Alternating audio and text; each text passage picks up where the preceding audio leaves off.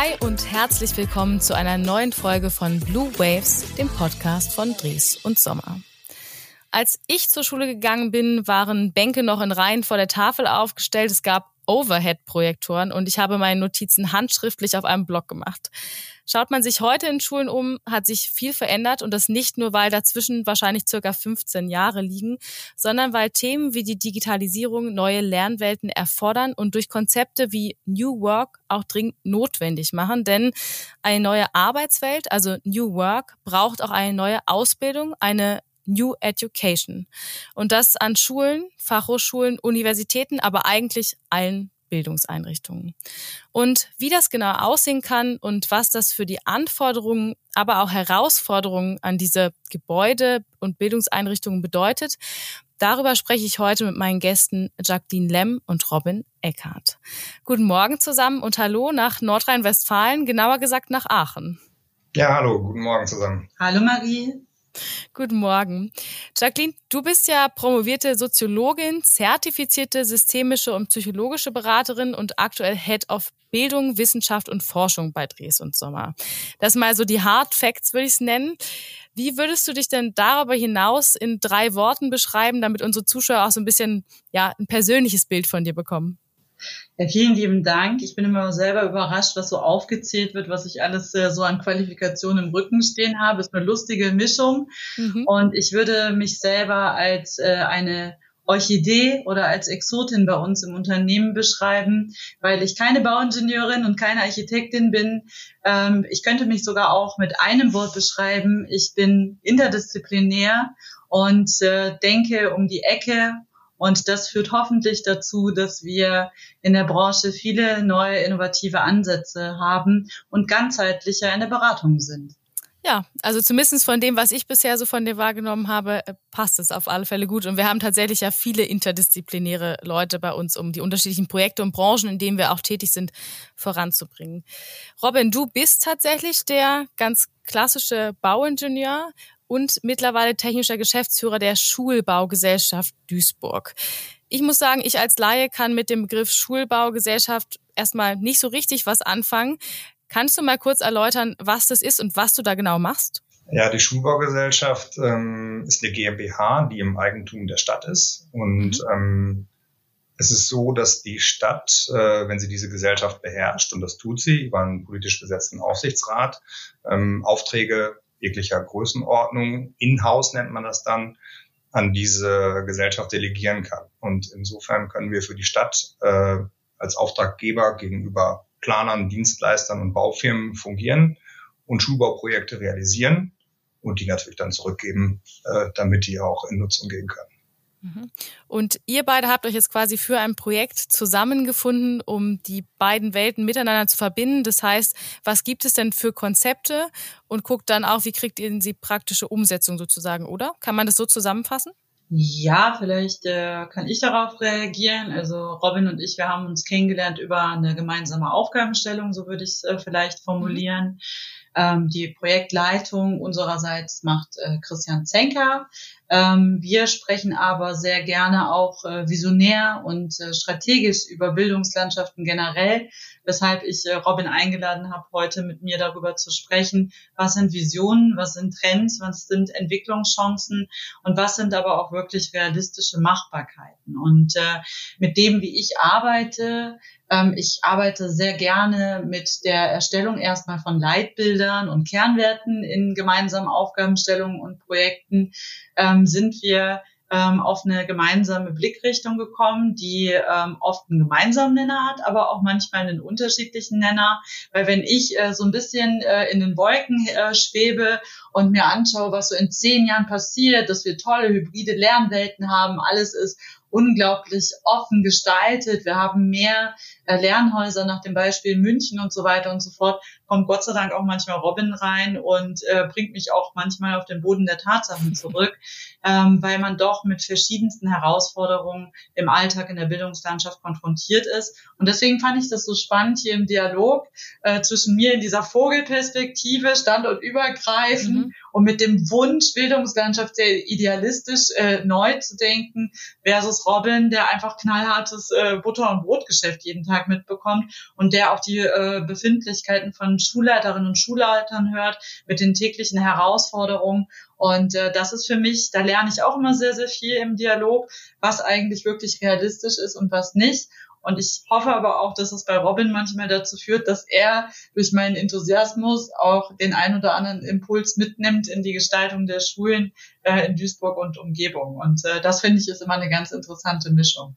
Ja, klingt tatsächlich so nach einem spannenden äh, Arbeitsfeld oder nach einer spannenden Arbeitsbeziehung, würde ich fast sagen. Robin, wie ist es denn für dich? Äh, holst du Jacqueline gerne mal auf den Boden der Tatsachen zurück? Ich, ich finde, wir haben da eigentlich äh, für uns eine ganz klare Linie drin, weil wir da auch ich glaube, absolut für das Gleiche äh, brennen.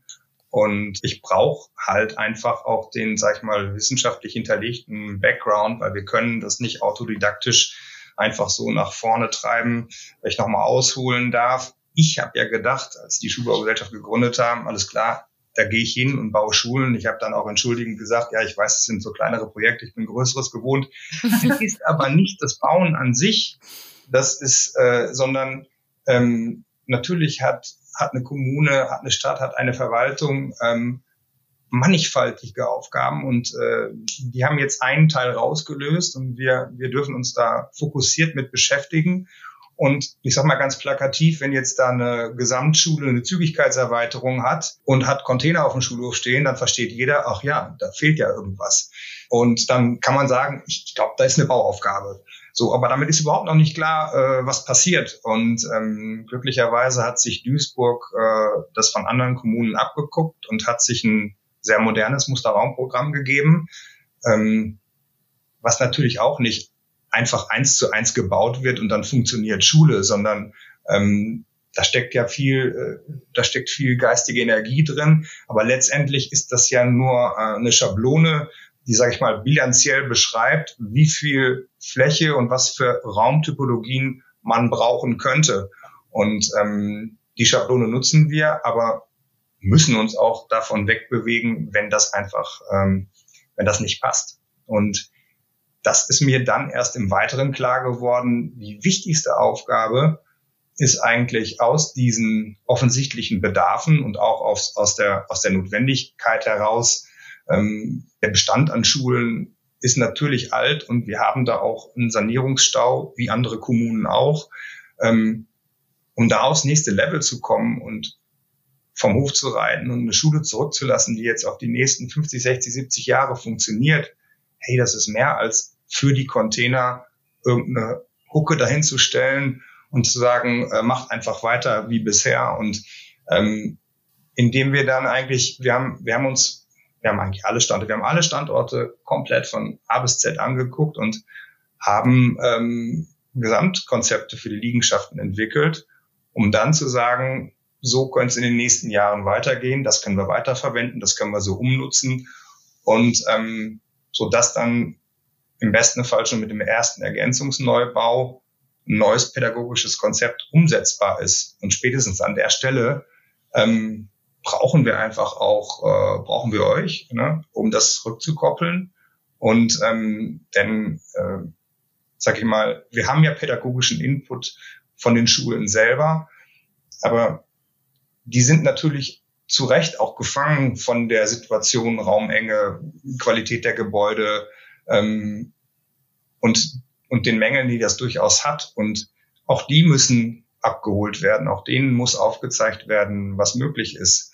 Und ähm, das ist ein wahnsinniges Spannungsfeld, was uns schon ein bisschen ehrfürchtig macht, aber was auch unglaublich dankbar ist, äh, weil man das Gefühl hat, das hat eine Relevanz. Äh? Also mhm. ähm, absolut. Und diese diese Konnektion dann, äh, wo ist dann der, wo ist der Übergang zu New Work? Das ist, das liegt sowas von auf der Hand.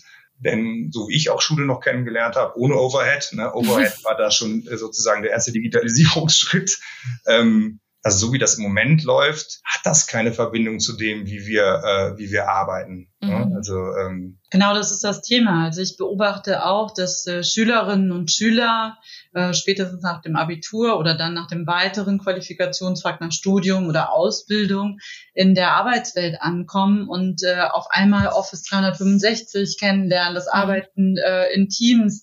Wir sind äh, in virtuellen Teams unterwegs. Allein das Hybride ist ein großes Thema.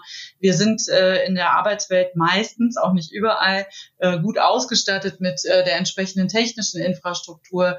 Äh, das Digitale haben, äh, hat einen super äh, erfahren in den letzten zwei Jahren, auch vor dem Hintergrund der Pandemie und so weiter und so fort. Und wenn man dann schaut, wie wir uns gelernt haben zu organisieren und was dann teilweise auch noch um das Stichwort der Digitalisierung als großen Kern das New Work aufzugreifen, wenn man hier schaut, wie Schulen teilweise hier noch darauf reagieren und welche Antworten Schulen parat haben, dann ist allein das schon ein Riesenthema, wo man noch ansetzen kann. Es ist für mich immer der Dreiklang. Es ist das didaktische Konzept, was äh, modernen Ansprüchen gerecht werden sollte. Also weg von Kreidetafel, äh, Ausrichtung in Reihe und Glied Richtung äh, äh, Tafel zum Pult äh, von der Lehrerin oder dem Lehrer hin, vielleicht so auch mehr Projektkollaboration im mhm. äh, Klassenraum, wenn wir überhaupt noch von Klassenraum sprechen oder vielleicht von der offenen Arbeitsfläche, Arbeits- und Lernfläche. Es ist die unterstützende Medientechnik, ganz klar. Also ihr habt jetzt beide von dem Overhead-Projektor gesprochen gesprochen. Auch das kann ein hilfreiches Tool sein, wenn man es vielleicht im Kunstunterricht äh, einsetzt und äh, ein großes Format an die Wand wirft, was Schülerinnen und Schüler nachzeichnen. Aber ähm, Vielleicht geht man auch mal hin und nutzt solche Tools wie Miro oder Hop-In oder Wonder, äh, um vielleicht auch papierlos mit Schülerinnen und Schülern gemeinsam in so ein Workshop-Format zu gehen. Mhm. Und äh, ähm, ich denke, wir alle können das mittlerweile. Also wir haben so viele äh, Mural Boards, wo wir unsere Workshops organisieren und digitale Post-its an die Wand kleben. Warum geht das nicht mit Schülerinnen und Schülern als ein Beispiel? Mhm.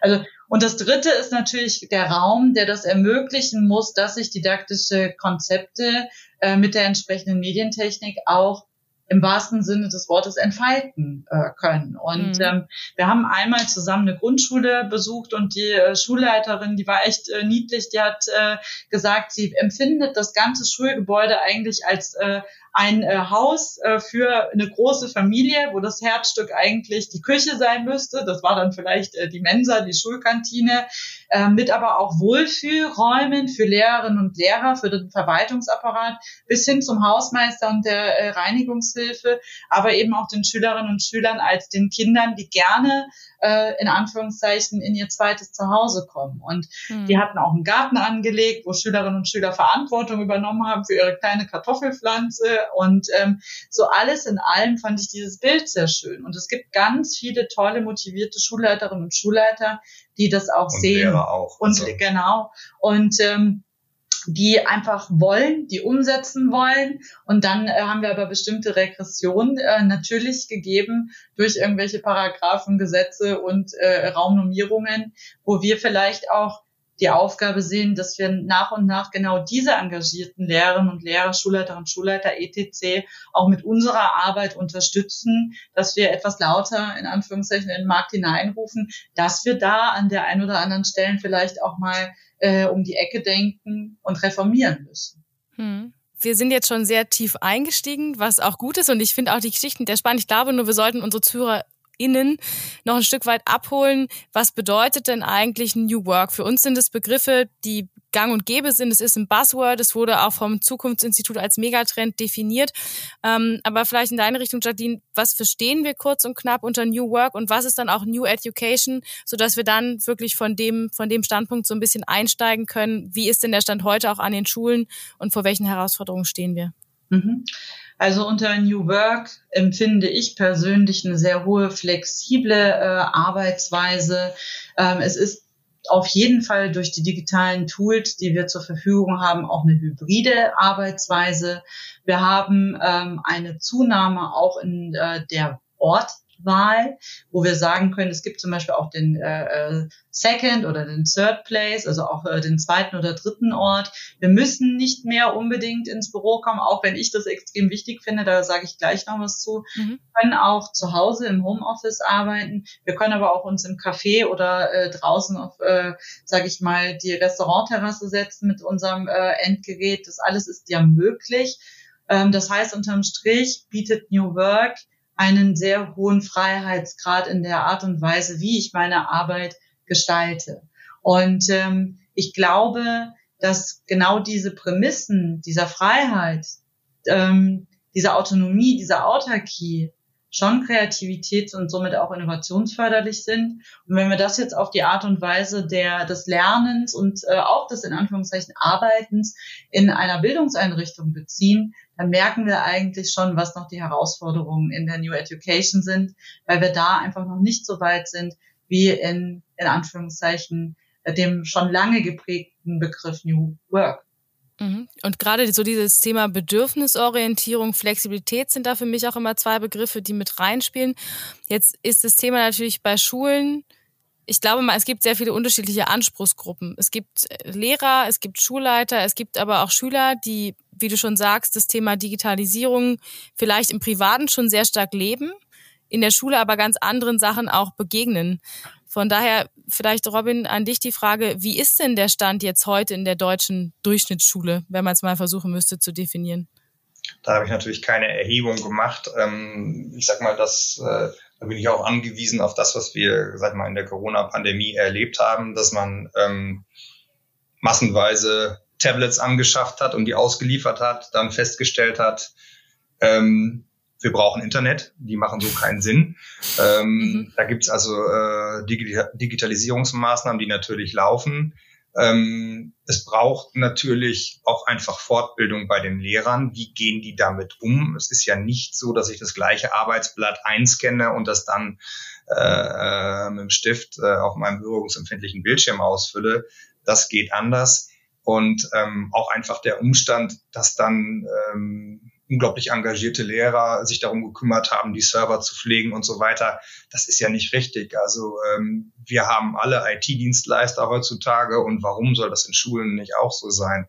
Das ist was, was zum Glück anläuft, aber natürlich wahnsinnig schwer losgeht. Und es ist ja ein sehr relevantes Thema, weil das auch, sag ich mal, spaltungsrelevant ist die Haushalte, die sich das leisten können, die schicken ihre, ihre Kinder mit allen Gadgets, die es gibt, äh, in die Schule und andere haben das nicht. Und da kommt uns eine unglaubliche Verantwortung zu, darüber nachzudenken, wie das zu lösen ist. Ich, ich habe mal drüber nachgedacht, also ich sag mal, irgendwann gab es mal Schuluniformen auch, damit man sich da irgendwie auch wohl und gleich fühlt. Und äh, ich, ich wäre fast geneigt zu sagen, es wäre eigentlich fast besser, wenn die Schule allen die gleichen und zwar sehr guten digitalen Möglichkeiten bietet hm. und es an der Stelle auch gar keinen Unterschied macht, wer sich welches Gerät leisten kann. Das ist einfach das, das Thema Teilhabe, äh, alle auch abzuholen. Und das ist ja auch New Work für mich, sag ich mal, die ganzen ungehobenen Schätze die da schlummern, die vielleicht im Moment nicht abgeholt werden, die in der Corona-Pandemie zu Hause zu dritt auf ein Familienhandy geguckt haben, äh, mit einem kleinen Datenvolumen, um rauszufinden, äh, wie das jetzt funktioniert. Ich habe es selber live an einer Grundschule gesehen während der Corona-Pandemie.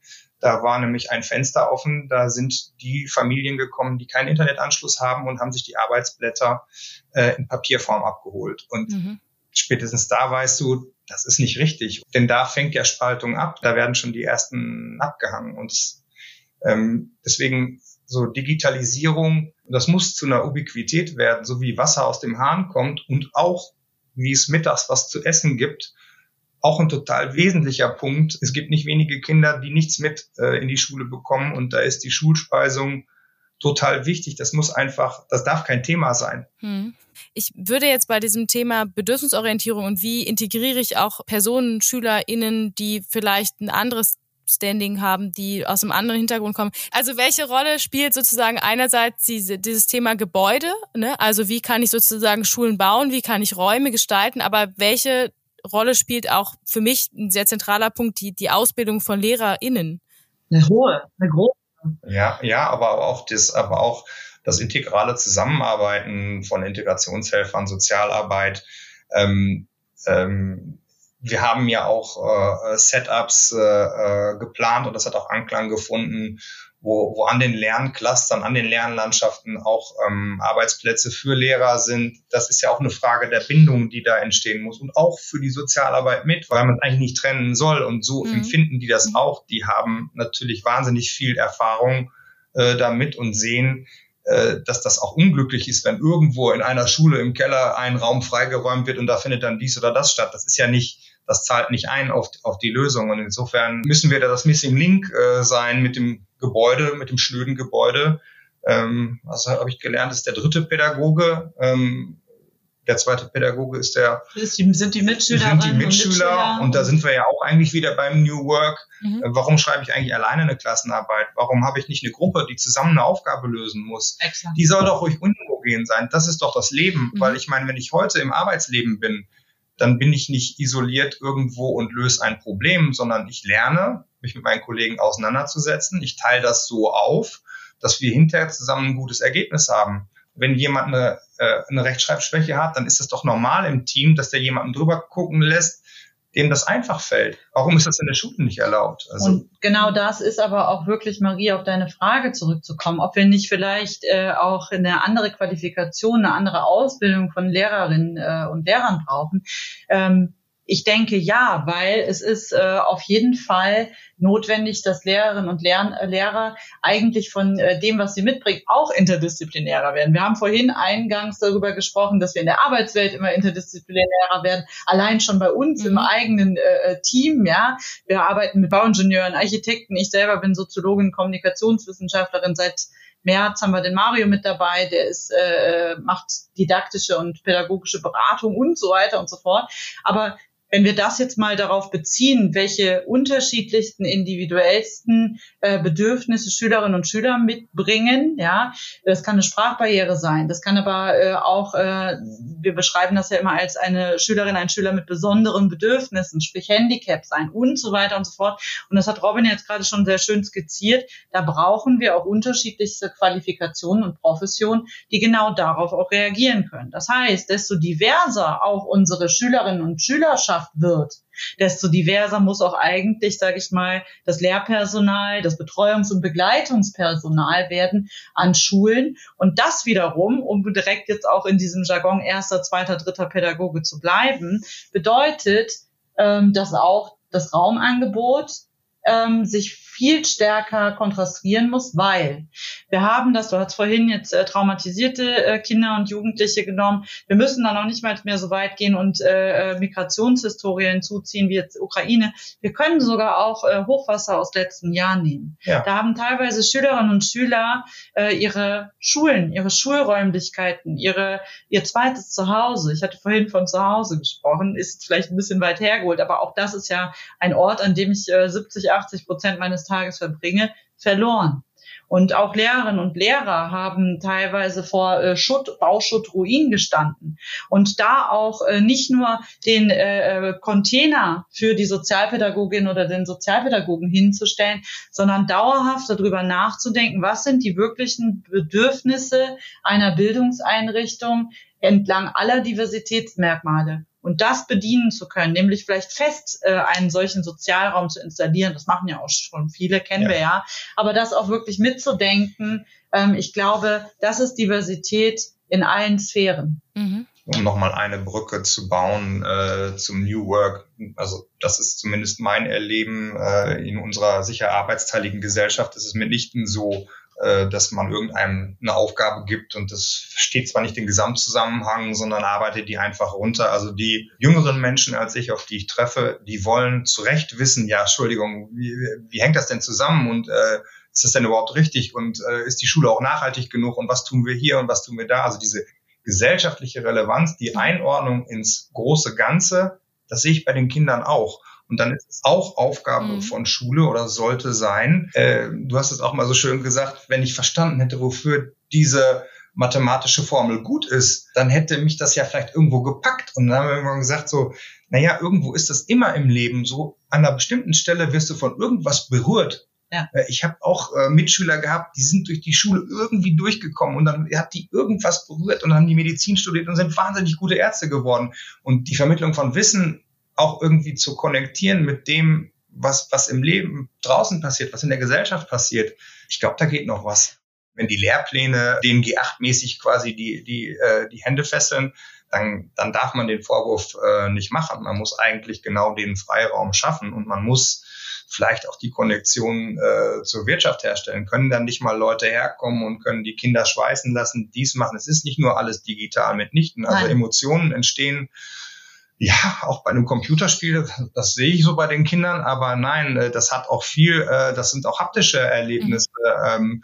Ähm, und äh, diese, diese Erfolgserlebnisse, da muss ein breites Angebot da sein, damit dann jeder von denen, die da kommen, irgendwo diesen Moment hat und sagt, da, da habe ich ja da habe ich einen Skill oder da habe ich, das macht was mit mir, ich habe eine Emotion und dann brennt einer für was und dann versteht er auch, warum er dann noch Deutsch auch noch machen muss, weil das ja alles irgendwie zusammengehört. Absolut. Ich glaube tatsächlich auch, dass die Herausforderung, die da besteht, ja die unterschiedlichen Zielgruppen sind, die aus unterschiedlichsten Generationen kommen. Also in meinem Kopf trifft halt ein Digital über Native, der quasi wenn es gut für ihn gelaufen ist, mit einem iPad unterwegs ist, seitdem er eins trifft, auf einen Lehrer, der vielleicht irgendwie 60 ist und seinen Stiefel an Unterricht so durchzieht. Und wie kriegen wir da sozusagen in beiden Köpfen auch eine Vermittlung hin und einen Umgang miteinander. Wie müssen denn Schulen gebaut sein heutzutage, um genau diesen Herausforderungen gerecht zu werden? Wir haben über Innovation gesprochen, wir haben über Digitalisierung gesprochen, wir haben aber auch darüber gesprochen, dass es Bedürfnisorientierung geben muss. Das würde ich jetzt mal so als drei, drei wichtige Punkte definieren. Vielleicht auch in, in deine Richtung, Robin, was muss eine Schule vom Bau her mitbringen, um das umsetzen zu können? Hm, die 4C, wie waren die nochmal?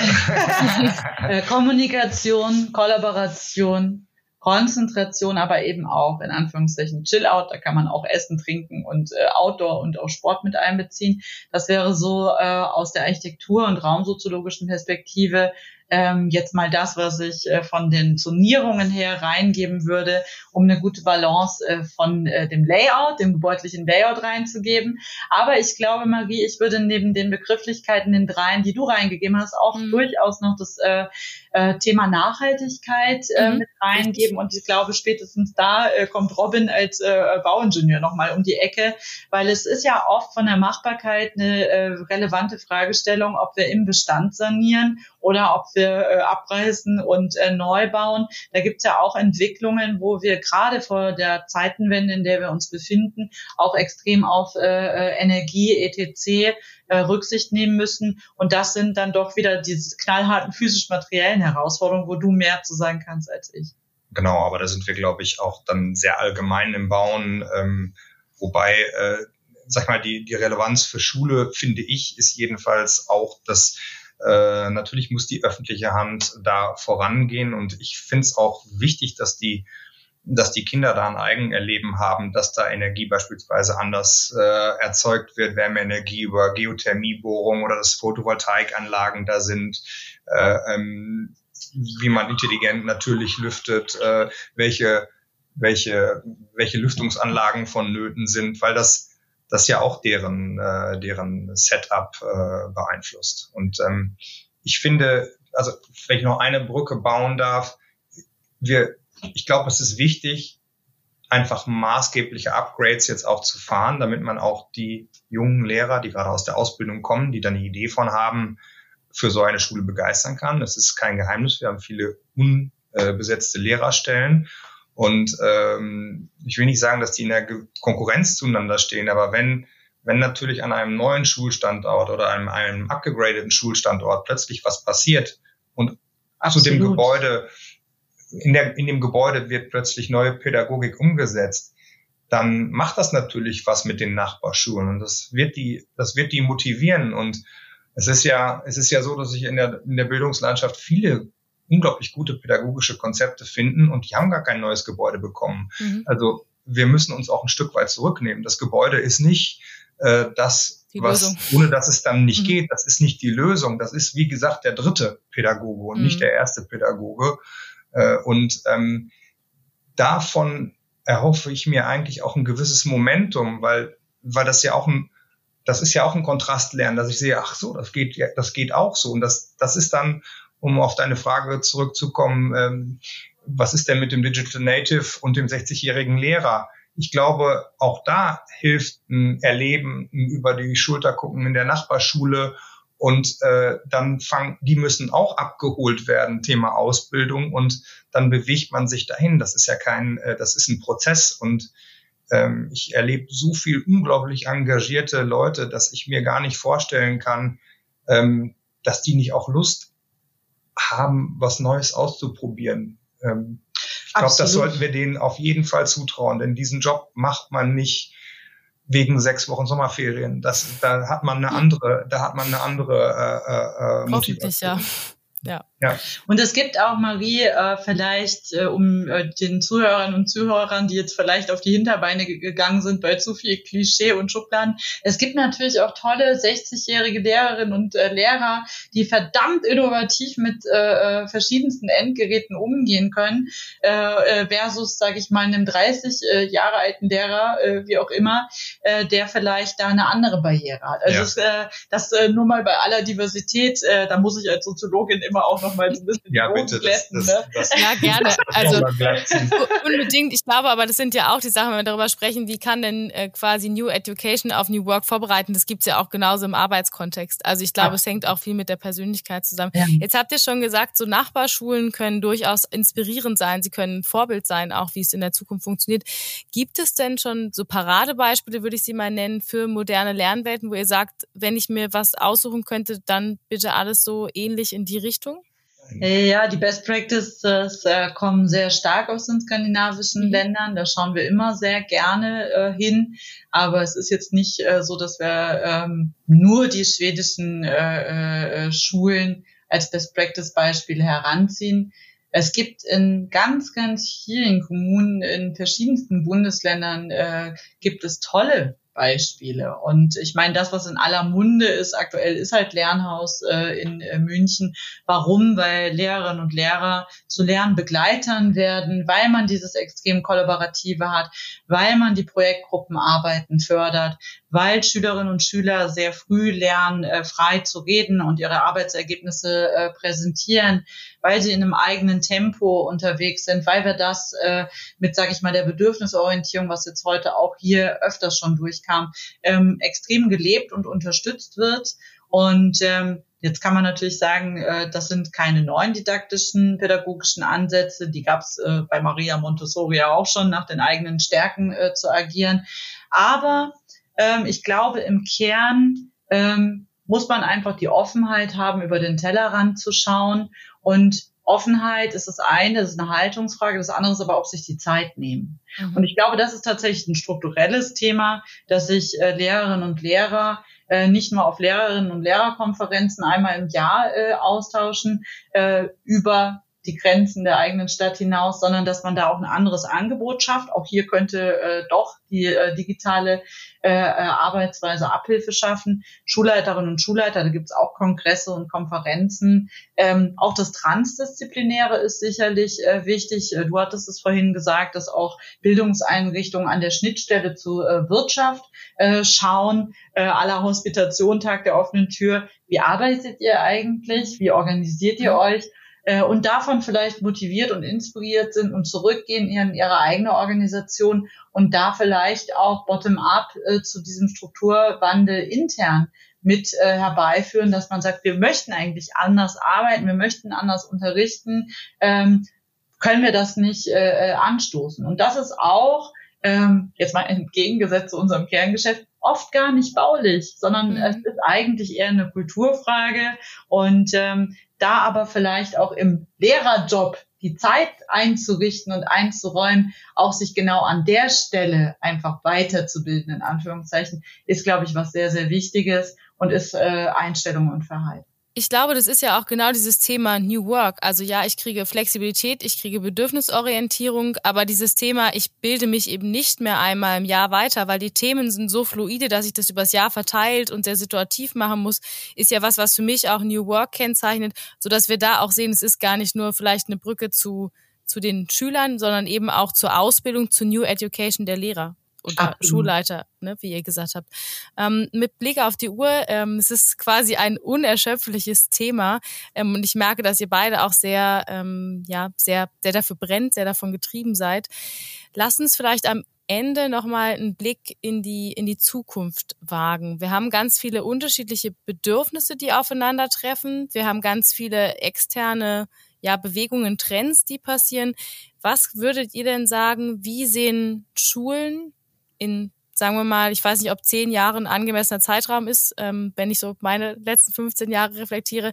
Lass uns vielleicht mal sagen, in 20 Jahren. Wie sehen Schulen in 20 Jahren aus, sowohl von den Gebäuden her, also das Thema Bau, was uns natürlich auch beschäftigt, aber auch von den, von den Konzepten. Könnt ihr da mal einen Blick in die Glaskugel werfen für mich? Robin, du überlegst schon ganz angestrengt. Vielleicht deine Einschätzung mal. Das ist eine total schwierige Frage. Uns ist halt bewusst, bis von Planung bis Fertigstellung ist ja ein langer Weg, leider, werden jetzt äh, mhm. Lehrer und Lehrerinnen sagen. Äh, aber wenn wir fertig sind, muss das ja passen, dann soll es auch langfristig passen.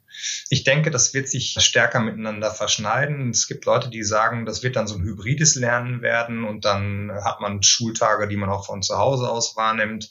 Das ist nicht das, was ich glaube, weil ich glaube, das ist dann für das Thema Social Skills und auch mhm. gleiche Voraussetzungen für alle nicht in allen Städten äh, gleich, äh, nicht, nicht in allen Gegenden gleich. Und das, ich glaube, dass Schulen stärker mit den Quartieren verschwimmen werden. Nachschulische Nutzung, ähm, wa warum nicht auch im Nachmittagsbereich äh, oder im Abendbereich die gleichen Werkstätten nutzen, äh, die gleichen Musikräume nutzen. Ähm, wir hatten nur so eine fancy Idee von sogenannten Lerntrucks. Ich sag mal, wenn jetzt die Handwerkskammer über das Stadtgebiet äh, Trucks schickt mhm. und ich war jetzt eben beim äh, Heizung Sanitärinstallateur und äh, das ließe sich dann in den Lehrplan einbauen, dass man das halt einmal machen darf, so formuliere ich das mal. Und dann kriegt man dafür auch eine Note. Und äh, man denkt, das jetzt so vielfältig, wie das sein kann. Das kann natürlich auch aus anderen Bereichen sein, dass ich einen Erste-Hilfe-Kurse mache, Erste-Hilfe-Kurs, Babypflege äh, und einfach da auch in den, in den Bereich reinschnuppern darf. Da sind wir wieder hier bei emotionalen äh, Momenten, mhm. Bindungen, dass, dass mich was berührt äh, äh, und mich dann auch motiviert da könnte ich mir schon was, könnte ich mir viel vorstellen. Auch eine stärkere Verschneidung zwischen Sportvereinen und Schulen. Wenn man mal nach Amerika guckt, da ist ja die, die Bindung zur Schule unglaublich stark. Da gibt es eine unglaublich große Identifikation. Da gibt es äh, Alumni und allem drum ja. und dran. Und bei uns äh, ist das überhaupt noch nicht an der Stelle. Und das würde ich mir eigentlich auch wünschen, dass der Ort zu einem echten Zentrum äh, wird. Wünschen, äh, die Frage war ja, wo geht's hin? Ähm, aber gut, ich kann mir das ja auch wünschen, dass es. Ja, also du kannst dir die Zukunft ja momentan, sie ist ja noch nicht passiert, noch bunt, genau. bunt ausmalen. Von daher darfst du dir natürlich viele Sachen wünschen. Jacqueline, wie sieht's bei dir aus? Was wünschst du dir und was glaubst du vielleicht auch tritt mit großer Sicherheit ein?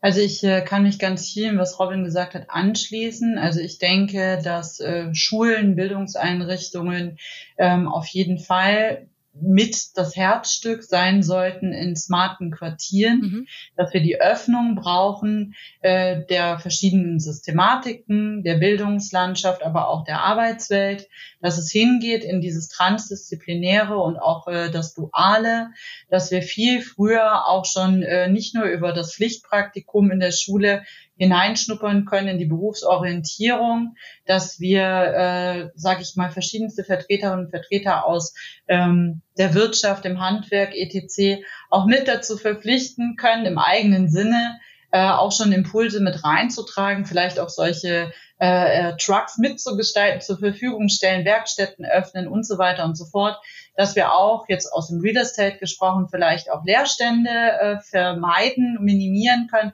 dadurch, dass wir in diese multifunktionale Bespielbarkeit äh, von äh, Räumlichkeiten kommen. Das fände ich sehr, sehr schön, dass wir auch weitere äh, äh, Akteurinnen und Akteure äh, integrieren. Genau das, äh, was du auch schon gesagt hast, dass wir Flächen der Kantine, der Schule beispielsweise bereitstellen für äh, Mütter und Väter, äh, Geschwister, Kinder, etc., die sich nachmittags treffen, dass wir ähm, sage ich mal, gesellschaftsbildend und auch integrativ und auch sozial über das Fachliche hinaus wirken. Und das ist eigentlich schon fast so ein Schlussappell von mir.